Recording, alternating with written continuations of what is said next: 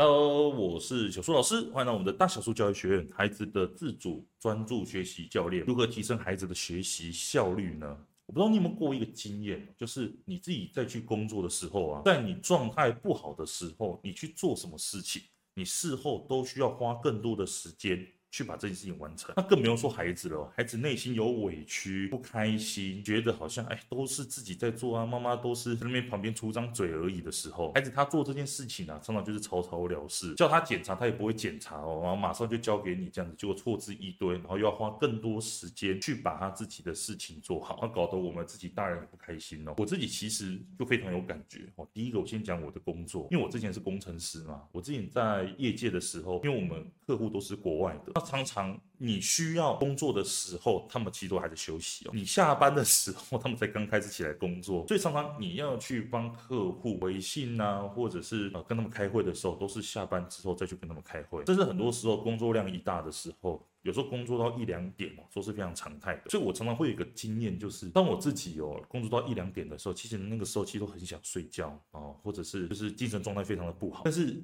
也因为工作到了一两点，我觉得说，哎，我自己好像很努力哦，哦，终于把东西做完。就隔天早上一来，我发现前一天做的这些东西哦，也不是说不好，但是做的内容。可能一到一百分来说，他可能只有三十分而已。你当然可以交出去啦，但是你心里就觉得说，这种东西交给客户啊，如果还要再测试出了问题，那我不是要花更多时间去帮客户在那边用吗？那这样子怎么办？事后要花更多时间啊，那何不我现在就重新把它好好做好呢？也就是说，我隔天早上来。我又把前一天熬夜做的东西又再重新做了一次，所以说这件事情呢，就让我觉得工作的效率非常之差。也因为这个业界的经验，让我重新去看待呃孩子或者学生他们在学习的时候，当我发现哦，他们已经感觉到厌烦厌倦的时候，我就告诉他们说，来先去走一走，可以先下课或者是怎么样的，让他们不要一直坐在位置上。那如果你觉得提升工作或者是做事情的效率是非常重要的，而且非常有感的，或者是你也想要学习。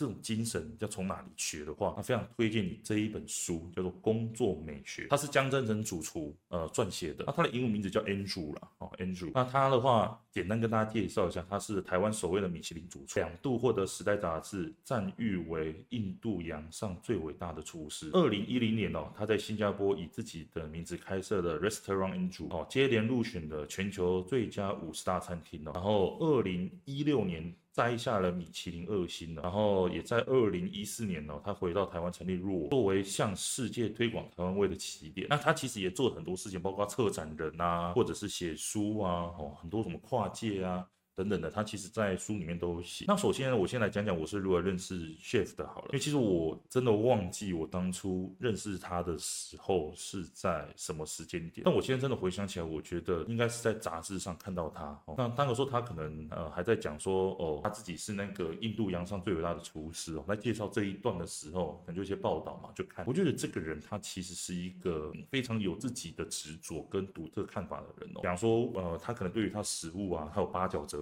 然后还有其他的这一些看事情的内容，我其实是一个非常喜欢有那种独到见解的人，但自己也想成为这样子的人呐、所以说每次看到有这种人呢，我都觉得说好像抱以一种崇拜的眼神哦，再去看待这件事情。那至于为什么会遇到了这本书哦，是因为我最近哦都常常带我女儿到那个图书馆呃，或者是那个诚品看书。那这次是刚好去那个诚品呢，我就看到门口前。然后他就是放着 shift 的这本书这样，然后我就哎好久没有看到这个 shift 的东西了，我就把它嗯拿过来看这样。拿过来看的时候，我就觉得哇，里面有蛮多点，真的是蛮打动我的哦，尤其是跟我自己最近的近况，或者是跟我遇到一些学生的事情哦，真的是蛮贴切的，所以我就把它拿来好好的。看了一下，他看完之后，我真的觉得，哎，真的要来跟大家好好的推荐一下。其实它里面讲的很多东西都在讲说，工作跟生活的平衡要如何去做到。其实这也是我一直想要去追求的，比如说工作跟家庭啊，如何去平衡。那这当中有一个重点，就是有赖于说。你工作上你要如何去提升自己的效率？所以为什么我会在开头的标题就讲的是说，嘿，我们今天要来聊聊如何去提升孩子的学习效率这件事情。这当中哦，它其实有讲了五个单元。那我们这五个单元当中呢，我们就挑了哦，也是老样子，三个我自己觉得非常有感觉的事情来跟大家分享哦。第一个是他提到了跨界的这个意思哦，他自己觉得说跨界其实就是你的眼界啊，也就是说很多人都说哇，他的作品哦，他的这些。美食，其实融合了很多的元素在它的食物里面嘛。它是以所谓的跨界，其实就是自己的眼界。真的能够去阻止自己跨界的人是谁？就是自己。为什么我说这句话其实非常有感觉？就是因为我自己在最近思考一件事情，就是我想要去做一些自己一直很排斥做的事情哦，或者是想要做一些不一样的东西，而不是一直说守在当老师这件事情上。为什么我说这件事情跟他的跨界这个议题非常有关系呢？是因为我自己其实在在呃当讲师的这段时间，尤其是卖线上课，其实很多东西都是我自己非常熟悉的内容。那我一开始原本是以为说，我应该要先去把我自己目前做的东西做了一个极致。我觉得这个可能对我来说现阶段是比较好。但是随着自己的女儿出生，我就开始在思考的是，我到底要给我女儿什么东西？如果说我的视野就只有，比方说，呃，我生活的这些区块的话，那难道我能够带给女儿的就只有这个样子吗？我自己想要什么，不就是要先活出那那个样子吗？所以真正阻止我去跨出去的人？就是我自己。哎，所以说，像我最近都在开始规划，说我要如何去分享我生活当中的东西，如何去尝试新的事物，如何一直去呃做不同的东西来跟大家做分享哦，甚至是提升我自己的眼界这件事哦。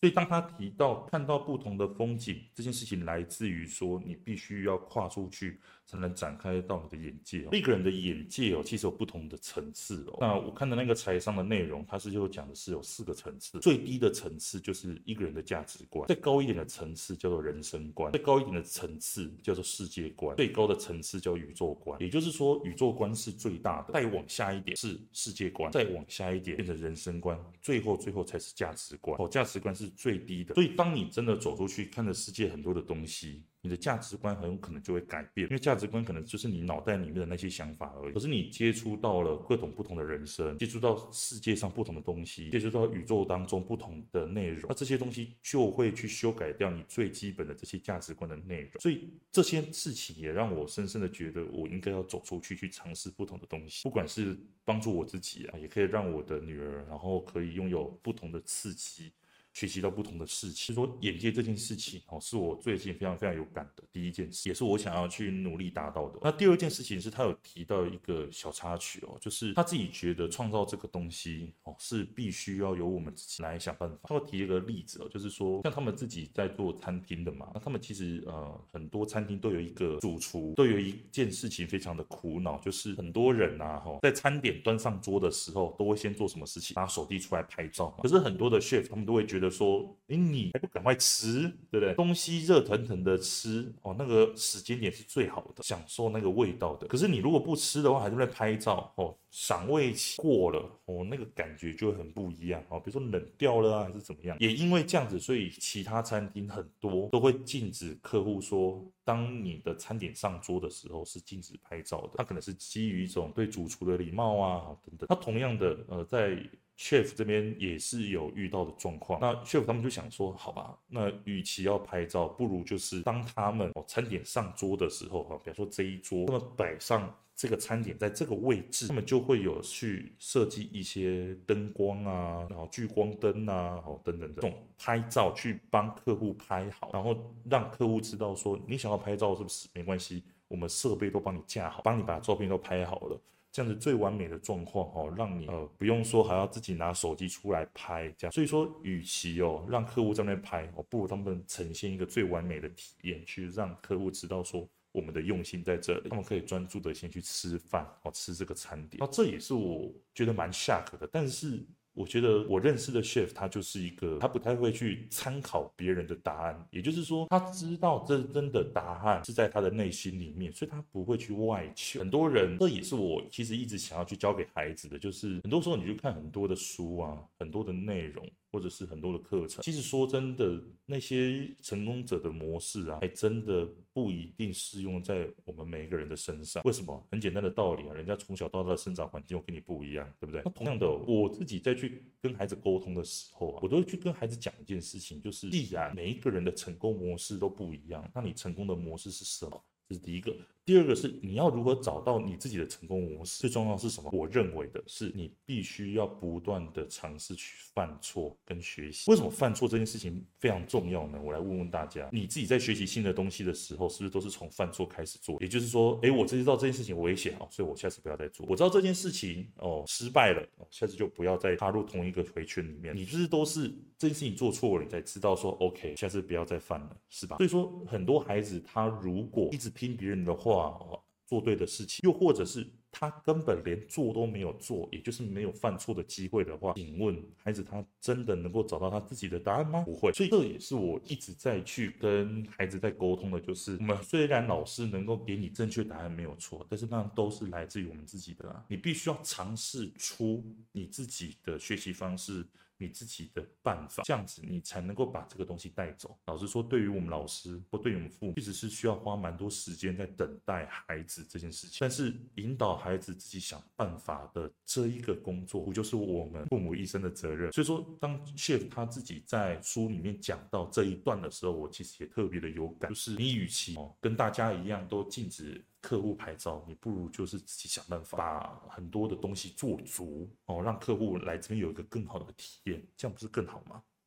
所以这种独到的见解哦，就是我非常喜欢的。第三个呢，我觉得非常有收获的，就是 Chef 他自己说的那种工作的状态。他自己有提到一件事情，我真的是也是很有感的，就是他说你没有办法去欣赏生活当中的美，或者是你没有一个好的生活方式的话，基本上你的工作也不会到太好。他自己在书里面就有一段讲到，是说生活方式就是你的事业。比方说，他里面就讲到说，事业怎么培养呢？事业其实就是你的生活方式。我的员工啊，平均都大概二十二五岁，是极为年轻的团队。他们上班时哦，我经常会问说，最近都在关心什么呢？你的袜子颜色不太对哦，你的头发怪怪的。他们可能觉得我这个老板管很多，不是等一下就要换制服了吗？何必要多此一举？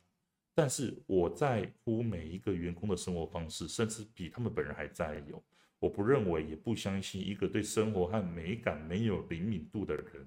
能够做出好的作品。我希望从他们的生活开始改变哦。有时在正式开门服务客人之前，我会跟他们说：“给你们一个小时的时间去剪头发，整理好自己之后再来开始工作。”来到落实哦，你会发现厨房里面每一个员工都很有个性和风格。工作的心情与状态很重要。美学不是天生就有的，而是后天训练的。除了必须将欣赏当成生活习惯。还要拥有美感的灵敏度，以及懂得什么叫做生活。其实我这阵子一直在去跟我太太提到的一件事情，就是我真的能够体会到为什么很多那种餐厅开门的时候，为什么前面会站一排人，开始在那边精神喊话，或者是很多做直销的，他们会必须要一直去补充那种正能量，甚至是。很多那种穿得很漂亮的人呐、或者是穿的很多自己 style 的人，为什么他们都在很多的质疑声之下，他们都会说出说，我穿的这些衣服或者穿的这些样子，我是要穿给自己看的，又不是要穿给你们看的。为什么他们会讲这些内容呢？大的原因就是，当我们能够去做到这些事情，或者拥有更好的生活方式来面对到我们自己的生活时，其实你的能量是很高。所谓的能量，你可以把它想成是说你的状态了，就是说在你心情好的状况下，在你自信的状态下，你做出来的作品才是好的，才是美味。有没有扣回到我一开始在讲我工程师的时候的状况？确实，我自己再去回想我这几年来我自己工作上或生活上的事情，因为我很长时间。比方说我在做一件事情的时候，我都会想其他事情。如果你有在追我的 FB 啊，或者是听我 Podcast，你一定会知道说，我常常就是呃，比如说我在洗碗的时候，我就在听那个心理学的内容啊，吸收这些知识等等。这也让我发现到的是，我没有活在那个当下，去好好体验生活。也就是我觉得我自己是缺少个人风格的，我没有我自己的一些坚持，或者是我没有我自己的一些看法。品味生活的那种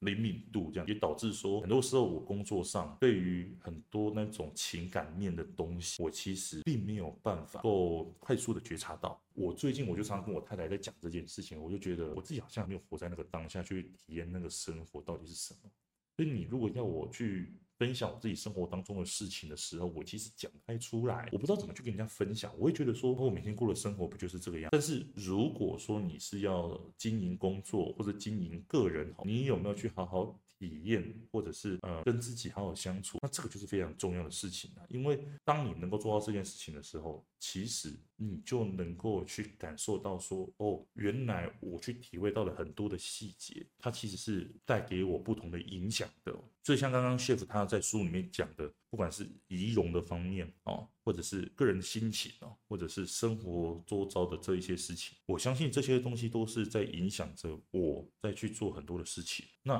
既然我在面对到我的个案，面对到我的孩子，甚至我在录 Podcast 的时候，这些东西都是我的作品嘛。那如果说我能够去改善我生活当中的这一些状况，与其说改善啊，不如说拥有自己一个更好的一种生活方式。那我是不是产出来的东西，呃，输出的内容也能够去大大的改善呢？所以说，这些提升我自己的状态的事情哦，也让我。真的是最近非常非常的有感，所以我常常都告诉我自己说，如果我现在心情不好的时候，我就不要工作了，OK？或者是说，就算我心情不好好了，我要工作的话，我也是做那些比较琐碎、不需要思考的东西哦，比方说设定一些后台的资料啊，或者是呃简单的做一些行政上的东西，就是不要让它有太多的就是有创造性的东西出来这样子哦。所以这个也就是大大的去改善了我自己工作的效率上的事情。好，所以说今天呢，跟大家分享的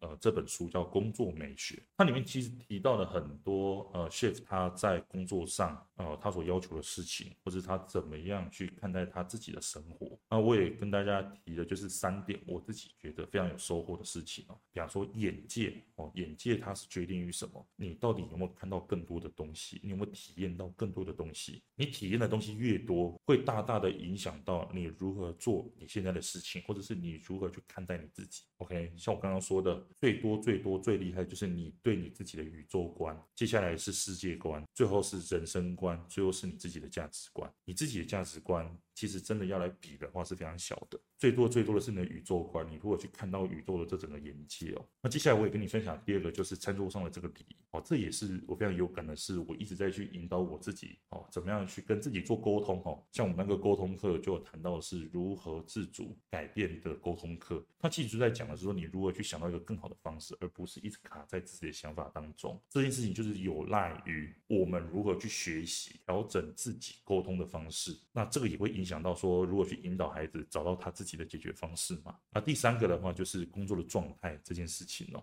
如何去把你自己的生活顾好。你想要去分享，你想要去拥有更多的体验，把这些东西经营好。其实你想要去经营很多事情，你需要首先是经营你自己哦。所以说今天跟你分享这三件事情，给你推荐的这本 Chef 江振成他的新书叫做《工作美学》。那如果你有兴趣的话，也可以翻来看看哦。好，最后呢，跟大家分享一下，就是啊，非常感谢大家每周来收听到我们的课程哦。我看到后台很多人都有去推荐呐，啊，又定时的来去。呃，收听我们的 podcast，那当然我们还有其他的平台，包括我们的 FB 哦、YouTube，甚至是我们的 IG，我们 TikTok 都有哦。你可以搜寻大小数教育学院哦这个关键字，网络上其实都有很多很多哦我们的这些内容哦，大家都可以去收看哦。那最后的话哦，当然我们近期也有很多的课程刚开，或者是加入到我们的会员当中。我们的课程呢，主要都是在教大家说，第一个怎么去引导孩子自主专注的学习，怎么去引导孩子自主的改变哦。为什么要做这件事情呢？因为你会发现到说，很多孩子他。啊，我们说在学习上好了，你说他真的能够主动的去把事情做好吗？哦，其实我发现大部分的孩子哦，你要么就是三催四请呐，哦，有拖延的状况，要么就是有一些情绪的问题哦，心不在焉呐等等。那这些东西你要如何去让孩子改变呢？那这个就是我们沟通课上会专注讲的事情，甚至是我们在会员课程也会去讲到是说，你今天在去学习如何去教养孩子之前，其实是在提升你自己。我们的会员课程每周会。会分享两部影片，第一部影片呢，它是主题课程哦，包括了父母如何去影响孩子的命运，以及主题第二个哦，是我们的父母如何去培养孩子一个更好的人格哦。那目前的话，我们主题课第一个主题已经更新了二十四堂课，呃，我们的第二个主题已经更新了二十八堂课哦，还是每周陆续更新当中。主题课的第三个系列要来讲讲的是呃关系心理学，也就是父母跟孩子的关系，我们跟孩子的关系。也就决定了孩子的命运。那怎么样拥有一个更好的关系？透过改善关系来去影响孩子呢？哦，这个也是一个非常深奥的课程。那我会在主题课程当中来慢慢的跟大家分享，你要如何透过自己的改变来去影响孩子。好，所以说这主题课程我们会每周更新一篇。另外一篇呢，是根据我们自己个案的状况哦，因为我每个礼拜都会咨询很多的个案，我会去把这些个案他们遇到的问题，我认为哦，大部分家长一定会遇到的哦，把它整理起来，变成一堂课程来跟大家做分享哦。所以目前为止已经大概更新了大概六七十堂课了哦，因为我们这一个会员课程已经做了快一年了，那一直在这样分享的过程当中，我自己都发现到的是这些内容哦，其实真的可以对外来开一堂课了，对啊，不过。说，就是放在会员课程里面，然后让大家就是可以一直重复听呐、然后你自己哦真的是忘记了也可以复习，我觉得这样也挺好的，这样可以吗？所以说我们每周就是呃分享两部影片，那如果想要订阅加入我们的会员的话哦，我都把它放在留言区的地方，欢迎你。可以一起加入我们，提升自己，来帮助孩子自主学习哦。那因为是订阅课嘛，如果说你真的订阅了，哎，事后你想要取消订阅，你都可以再私讯我们，哦，跟老师说一下，说，哎，老师我要取消订阅，那我们就自己帮你处理一下，这样就好了哦。那如如果说你还有其他的问题，你想要做一对一的咨询，哦，放心，我都也放在了我们的说明栏当中，你也可以点选进去，哦，来一起看要怎么样透过咨询来帮助到自己，或者是帮助到孩子的学习、情绪啊等等的状况。那我们今天就讲到这里，我们就下周再见喽！感谢你的收听，拜拜。